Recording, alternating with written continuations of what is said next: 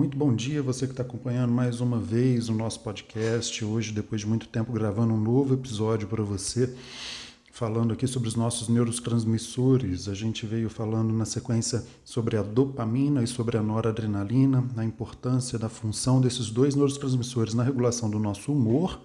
E hoje a gente vai falar sobre o mais intrigante de todos eles, na minha opinião, o neurotransmissor que é dos mais complexos e que tem funções extraordinárias no nosso corpo, que é a serotonina. Você já deve ter ouvido falar sobre a serotonina, principalmente se você é, já pesquisou a respeito de depressão e ansiedade ou já procurou alguma forma de controlar o seu apetite.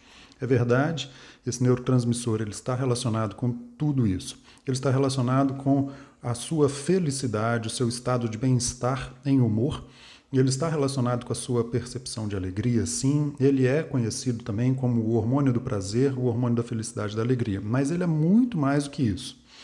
Esse hormônio chamado serotonina, o neurotransmissor chamado serotonina, ele vem derivado de um aminoácido, um aminoácido muito frequente, muito fácil de adquirir, chamado triptofano. O triptofano ele passa por uma série de transformações até chegar na forma serotonina dentro do seu corpo. O interessante dessa produção é que 10% dela ocorre dentro dos neurônios, especialmente serotoninérgicos, e 90% ocorre na produção através das células, das células enterocromafins. Esse nome difícil que eu até engasguei para conseguir falar, células enterocromafins, elas são células que estão lá dentro do seu intestino. Isso nos leva a acreditar muito fielmente que se você tem um intestino saudável, você tem emoções saudáveis. E lógico que isso traz um embasamento científico também para aquela famosa frase que você é aquilo que você come. Realmente, se você se alimenta bem, se você tem um intestino funcional, você tem uma saúde é, alimentar, hábitos de vidas, hábitos de vida que te trazem para perto de uma vida mais saudável, você terá também emoções saudáveis. Acontece que essa essa substância, serotonina, ela está intrinsecamente relacionada com a regulação dos dois neurotransmissores que citamos no episódio anterior, a dopamina e a noradrenalina. E através da serotonina, a sua função, que é principalmente mais inibitória, você consegue fazer a inibição da agressividade, a inibição da raiva, a inibição da ansiedade. Através da, da, serotonina, você ainda tem regulação da temperatura corporal, o equilíbrio do seu desejo sexual. Ela é tão complexa que ela participa de todos esses mecanismos, além de participar das suas funções cognitivas e do seu humor. A disfunção dela está destacada principalmente na dificuldade de controlar o apetite.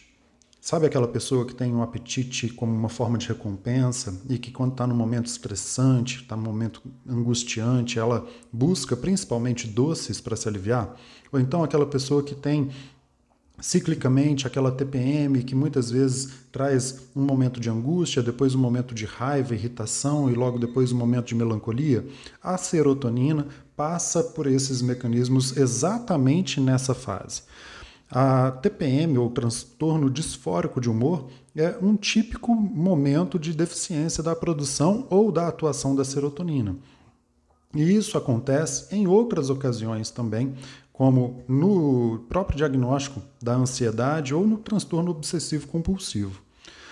A questão relacionada com o apetite é a forma de recompensa que nós buscamos para gerar prazer no nosso cérebro. Claro que existem sim alimentos que já trazem a serotonina em si, algumas frutas, alguns vegetais, mas o que o nosso cérebro acaba pedindo na deficiência de serotonina é a sensação de alegria e de felicidade. Por isso que é, a, a, a sensação prazerosa de uma degustação palatável, uma sensação de um gosto adocicado, que recruta aí talvez memórias afetivas através do alimento, ela se torna uma ferramenta útil para quem está com déficit de serotonina naquele momento angustiante. A serotonina ela também se destaca em algumas doenças.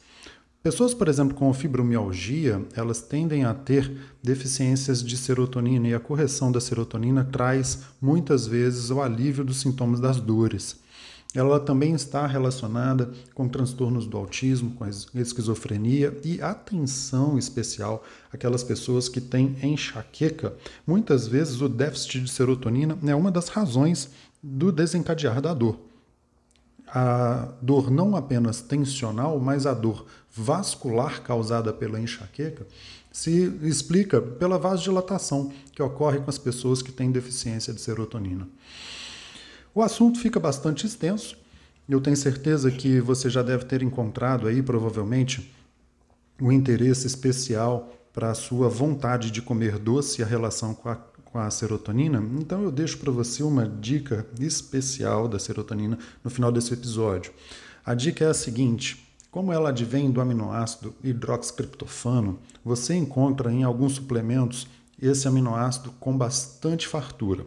O criptofano, ele não vai te trazer problema se você for uma pessoa que tem um metabolismo normal e a suplementação com triptofano pode te ajudar a diminuir um pouco a ansiedade e fazer com que essa vontade louca de comer doce, quando se está sozinho, especialmente num dia chuvoso ou num momento de tensão, se preparando para alguma forma de teste ou alguma forma de é, aprovação, você pode então encontrar uma, um alívio dessa sensação de busca por um alimento adocicado.